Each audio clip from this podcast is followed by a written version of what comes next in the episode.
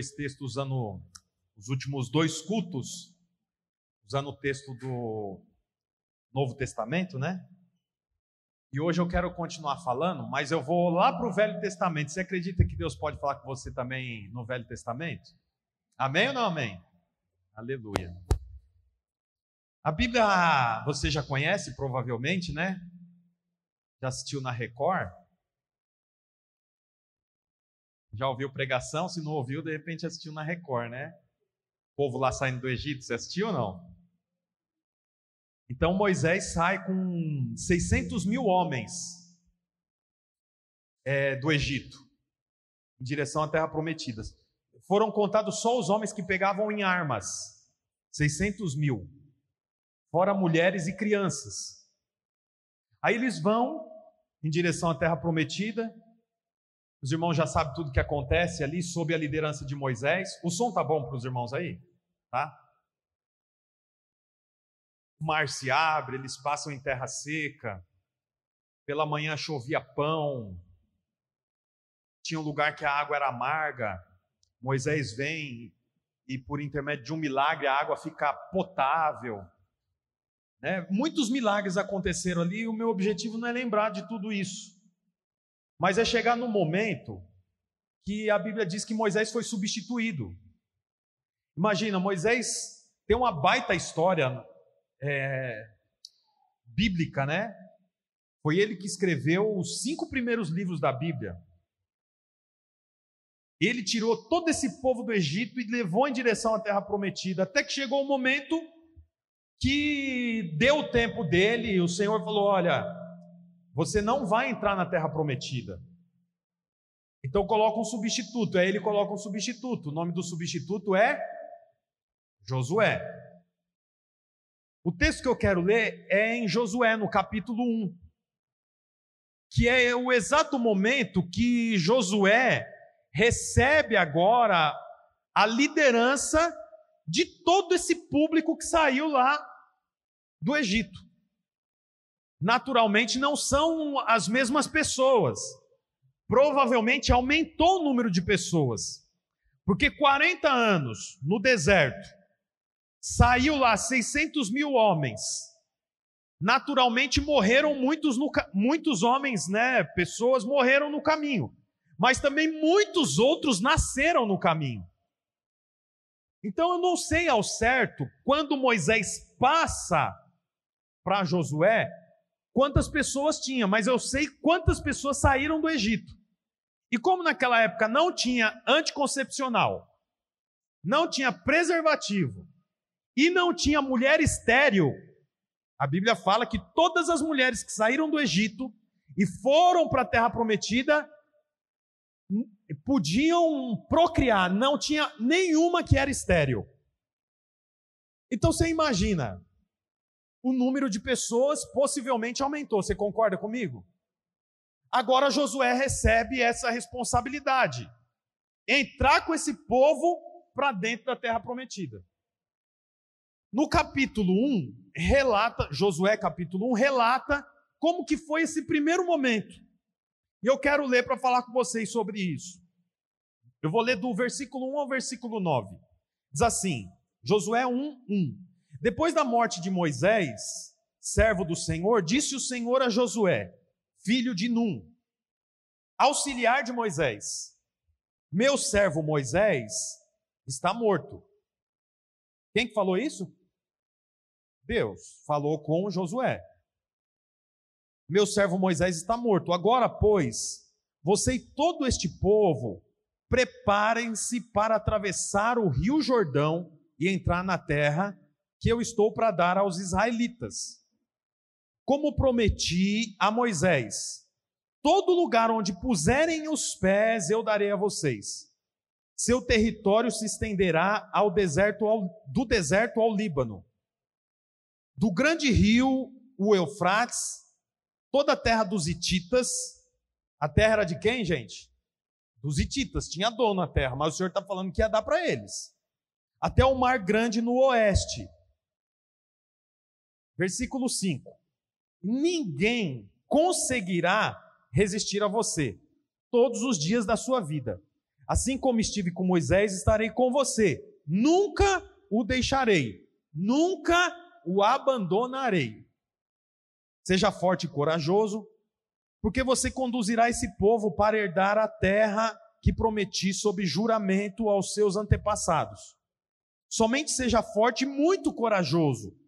Tenha o cuidado de obedecer a toda a lei que o meu servo Moisés lhe ordenou. Não se desvie dela, nem para a direita nem para a esquerda, para que você seja bem-sucedido por onde quer que andar.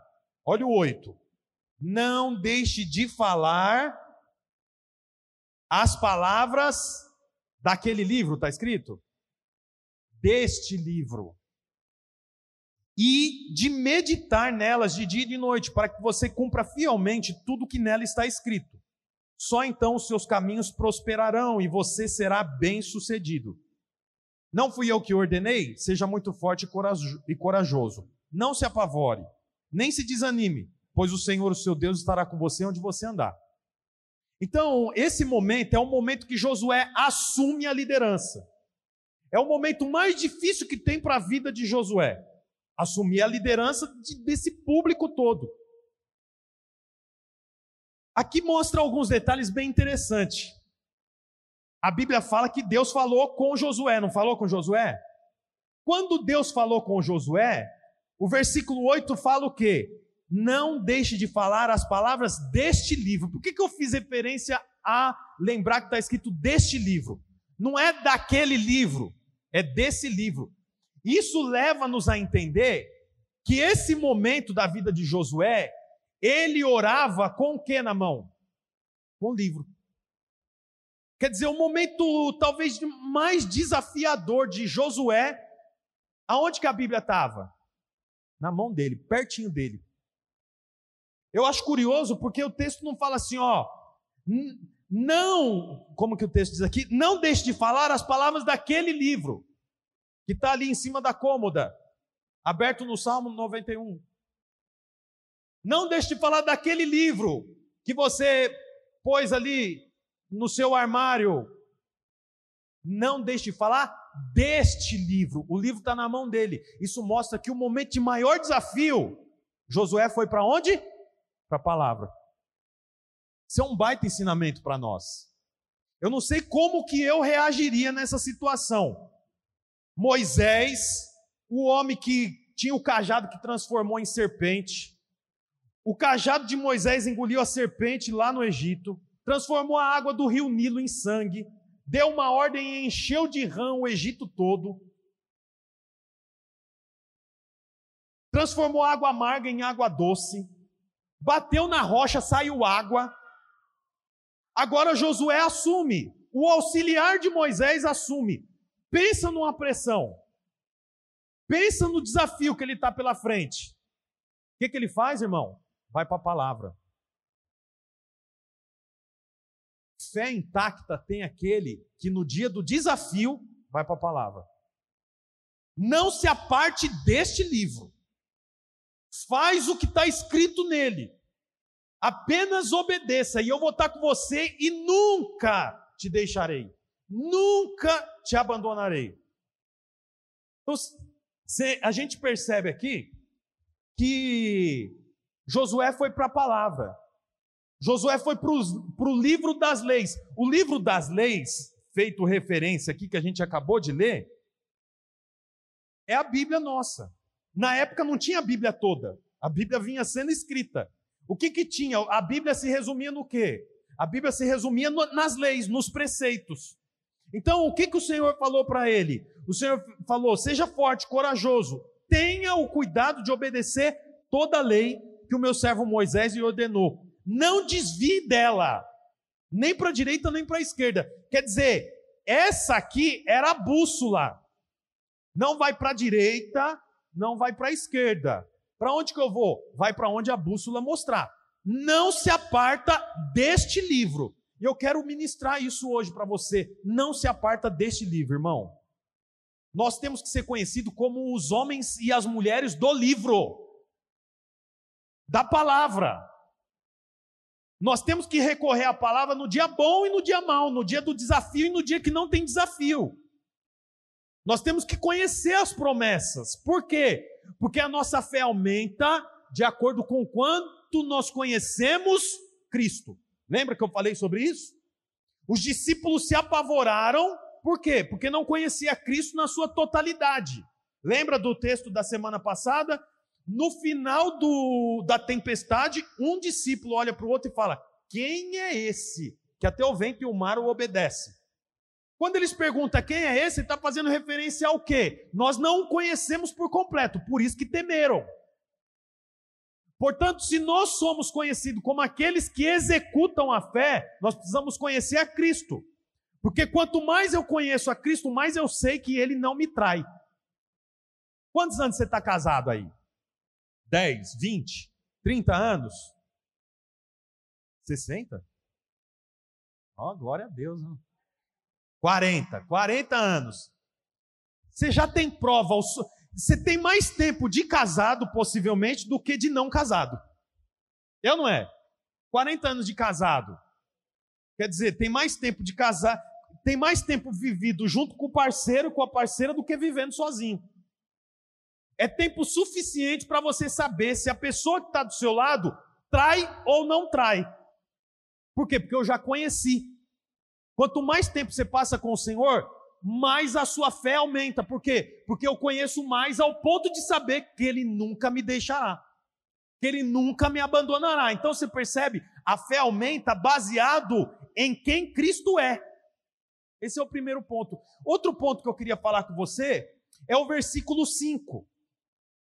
A Bíblia diz assim: vou ler a partir do 3 novamente, Josué 1,3. Como prometi a Moisés, todo lugar onde puserem os pés eu darei a vocês. Quer dizer, o alcance do que Deus daria para os hebreus estava relacionado a quantos passos eles conseguiriam dar para frente. Percebeu isso? Até onde vocês pisarem é de vocês. Quem que impõe o limite do alcance? Os hebreus.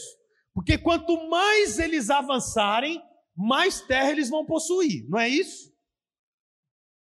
Aí o texto continua: seu território se estenderá do deserto do Líbano e do grande rio Eufrates, toda a terra dos Hititas até o Mar Grande, do oeste. Ninguém conseguirá resistir a você todos os dias da sua vida. Assim como estive com Moisés, estarei com você. Nunca te deixarei, nunca o abandonarei. Você percebe, irmãos, que o Senhor, preste bastante atenção nisso, o Senhor não alicerçou as promessas dele com base na capacidade de Josué. Vou repetir de novo, observe isso. O Senhor não alicerçou as promessas de Deus com base na capacidade de Josué. Não é assim, como você é forte, como você é capacitado, como você já deu boas respostas, então você vai prosperar, você vai ser bem sucedido. Não. O texto diz: ninguém conseguirá resistir a você todos os dias da sua vida. Assim como estive com Moisés, estarei com você. Nunca te deixarei, nunca te abandonarei. A promessa de Deus para Josué não é baseado na capacidade de Josué, mas a promessa que Deus deu para Josué é baseado na capacidade do próprio Deus. Você percebe que Josué, ele entra na história só para receber. O Senhor fala: "Eu, você vai alcançar, você vai fluir, você vai avançar, ninguém conseguirá resistir a você, todos os dias da sua vida, porque eu vou estar com você. Não é porque você é alguma coisa. Não é porque você se formou em duas faculdades. Não é porque você é dizimista que ninguém vai te resistir.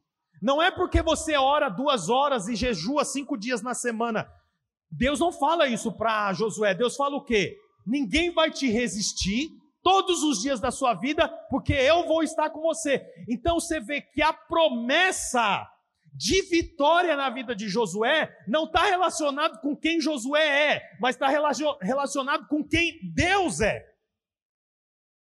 Não é tremendo isso? Isso é tremendo.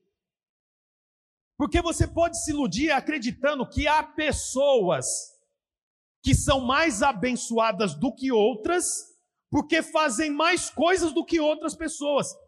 Não está relacionado ao que é feito para ser abençoado, está relacionado com o quanto você conhece da capacidade de Deus. Porque o Senhor garante a vitória de Josué baseado na própria capacidade de Deus. Não sei se você está conseguindo entender o que eu estou querendo dizer. Os irmãos estão entendendo? Porque o texto é claro: ninguém conseguirá te resistir. O que é resistir? Lutar. Resistir é o seguinte: tem uma terra que eu quero te dar. Essa terra que eu quero te dar é ocupada pelos hititas, mas eu vou dar. E ninguém vai resistir. Resistir é o seguinte. Chega aí, William, por favor. Resistir é isso aqui, ó. Vem, avança, avança, avança. Ó, isso aqui é resistir, ó. Não vai, não vai passar. A Bíblia está dizendo que ninguém vai resistir. Então volta lá, William, vem subindo. Vem subindo. Isso aqui é você. Sobe. Ó, ninguém vai resistir. Você vai continuar avançando. Vai passar. Era para ter glória a Deus espontâneo. Volta lá. Vamos ensinar os irmãos da igreja a começar a manifestar. Vem, vem, William, pode vir. Fica aí, fica aí. Então, irmãos, vamos lá. Glória a Deus espontâneo, tal. Amém. Eu quero. É isso que eu recebo. Eu recebo, Senhor. Amém? Então, quer dizer, a Bíblia diz que o Senhor falou para Josué: Josué, ninguém vai te resistir. Você vai entrar na terra dos hititas, mas ninguém vai resistir. Sabe o que significa isso? Esse aqui é você, ó. Vem, William. O Senhor falou: ninguém vai te resistir. A, a, tentação, tudo tenta te resistir, mas você não vai parar. Amém? Você não vai parar. Você não vai parar. Por que você não vai parar? Porque você é bom? Não porque o Senhor te dá a promessa e garante que a promessa seja executada com base na capacidade dele. Você entra como o quê? Você entra como aquele que recebe. Você entra como aquele que recebe. E por que você recebe? O texto diz: não desvia para a direita nem para a esquerda. Então, para onde eu vou? Vai para onde a bússola mandar. Você tem uma bússola. O Senhor garantiu, não haverá resistência. Ou melhor, perdão, deixa eu refazer a frase. Não é que não haverá resistência. Haverá resistência, mas a resistência não vai te resistir. Melhor assim. Porque é uma mentira dizer que não vai haver resistência. A resistência haverá, mas ela não vai fluir sobre a sua vida. Por quê? Porque existe um Deus que disse: não haverá resistência que te resista. É com base na capacidade do Senhor. Isso, isso faz com que eu entenda, irmãos, que o Senhor faz porque Ele, Ele faz. Simples assim. Você vê o texto que nós estávamos falando nas últimas duas semanas. O barco ficou, o mar ficou revolto, os ventos sopraram, os discípulos ficaram com medo, então eles falam para Jesus, que estava dormindo: O Senhor por acaso quer que a gente morra? O Senhor vem e diz: Acalma-se o mar, acalme-se os ventos, e a Bíblia diz que ficou uma calmaria. Amém? Depois o Senhor diz o que para eles? Vocês não têm fé? Você percebe que o que Jesus fez não está nem totalmente relacionado a quanto que eles criam. O que o Senhor fez está totalmente relacionado a quem Cristo é, ao que Cristo faz. A diferença disso tudo está na companhia. Vamos para o versículo 8. Olha o que diz o versículo 8. Não deixe de falar as palavras deste livro. Então, quer dizer, não basta ele ter o livro, ele precisa falar sobre o livro. Sim ou não? É o que o texto está dizendo. Não deixe de falar. A princípio é não deixe de obedecer. Já é um avanço. Mas o Senhor diz aqui depois: não deixe de falar sobre o livro. Eu quero deixar uma pergunta no ar aqui. Quantas vezes na sua semana você fala sobre o livro? Porque você pode falar sobre o livro até com você mesmo. Você pode falar com uma pessoa, você pode falar com a esposa, com o marido. É importante você falar sobre o livro. Isso gera fé. Aí o texto diz: Não deixe de falar as palavras deste livro, da lei e de meditar. Então eu obedeço, eu falo sobre o livro e eu medito sobre o livro.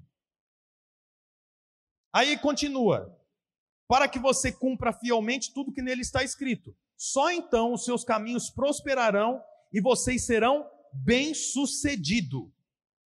Você vê, ó, prosperidade e sucesso. Não é isso que está falando aqui, irmãos? Prosperidade e sucesso. Prosperidade e sucesso não está relacionado com dinheiro. Ô Alex, pode vir aqui, por favor, com o teclado. Você vê, a Bíblia fala aqui que nós devemos falar e meditar sobre o livro, e assim haverá sobre mim prosperidade e sucesso. Só assim será bem sucedido. Você percebe que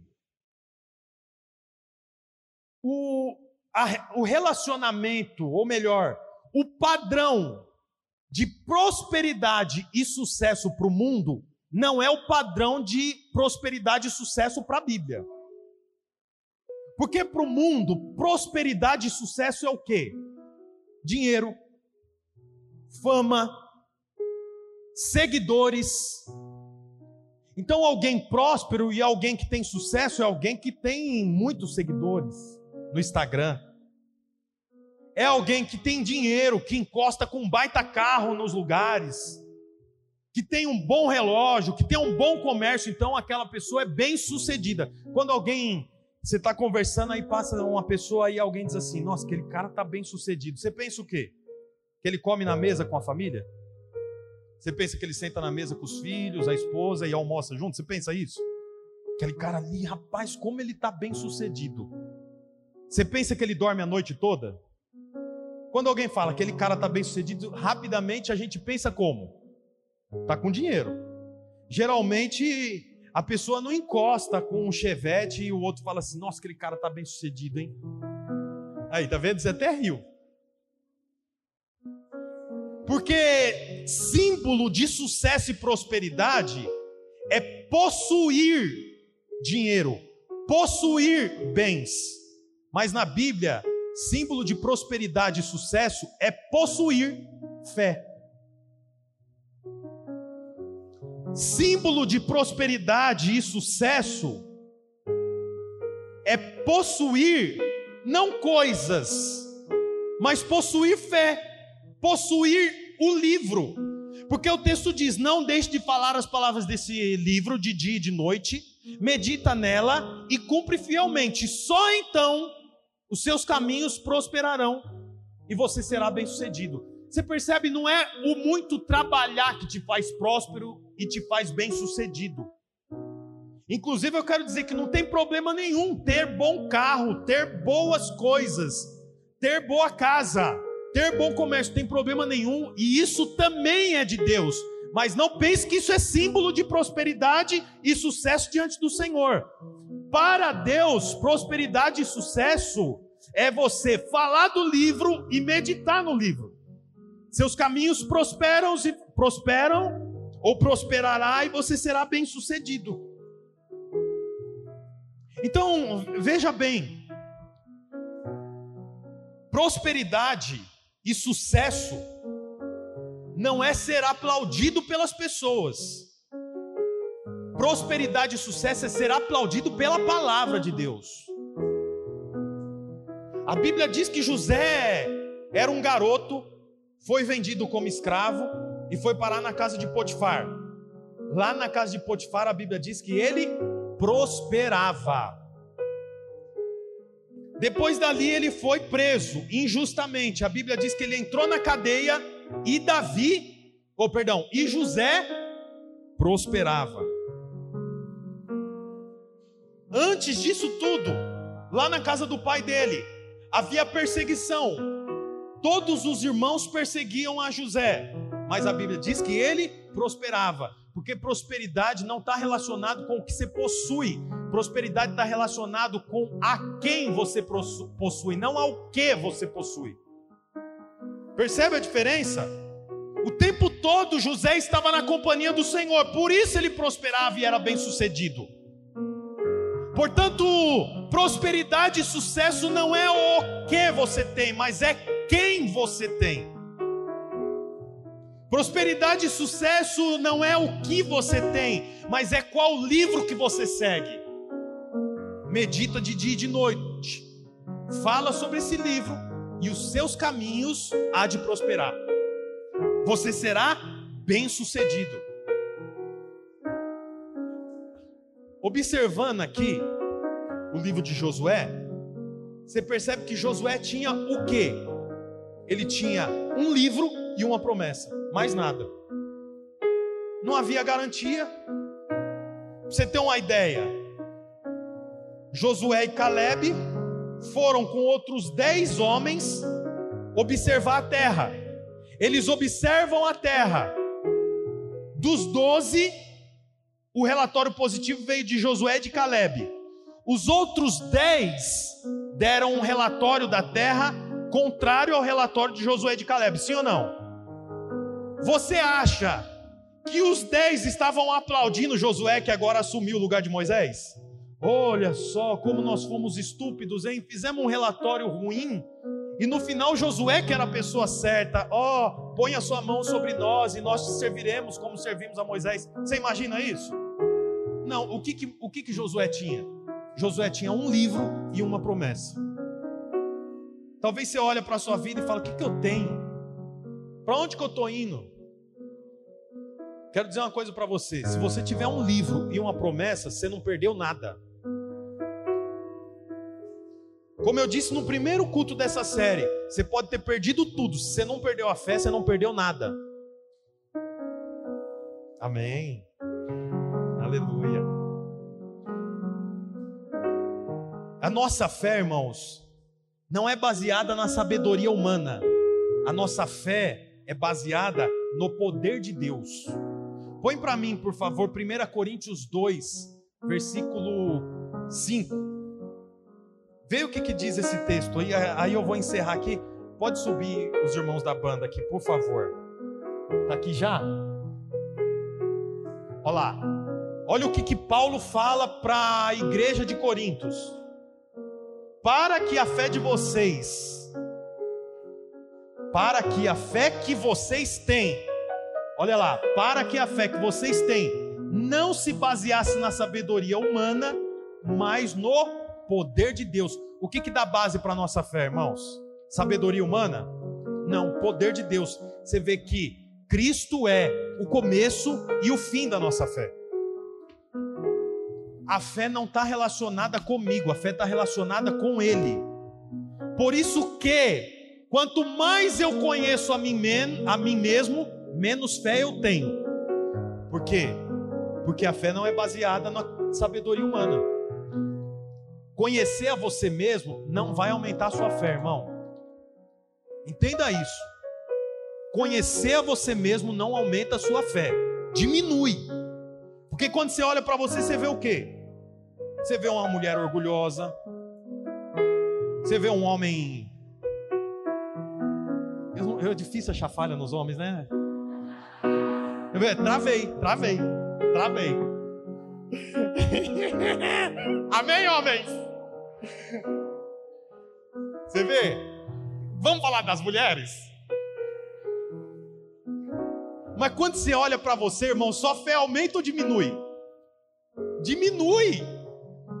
Porque se, se bobear, você não tem vontade de vir para o culto, você tem vontade de orar? Acorda assim, seis e meia e fala: agora é meu tempo de oração aqui. Acordei cedo aqui, vou orar uma hora, oh, coisa boa, não troco isso aqui por resort nenhum. É assim? Quando você olha para você, irmão, a fé diminui. É por isso que a base da fé, como Paulo falou, não é na sabedoria humana, a base é no poder de Deus. A base na nossa fé é o poder de Deus, é nele.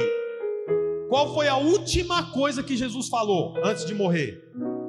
Um, dois e está consumado. O que é consumado? Encerrou. Em Cristo acaba, encerra. Por isso que a nossa fé começa em Cristo, a nossa fé encerra em Cristo. A nossa fé não está relacionada comigo. A minha fé não tem nada a ver comigo, a minha fé tem a ver com Cristo.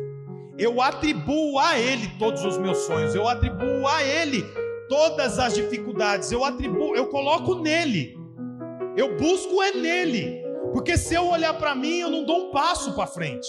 Você não assume coisa alguma, você não assume liderança de nada, você não assume célula alguma, você não assume coisa alguma relacionada ao Senhor. Mas quando você olha para Ele e sabe que a base da fé é no poder do Senhor, aí você avança.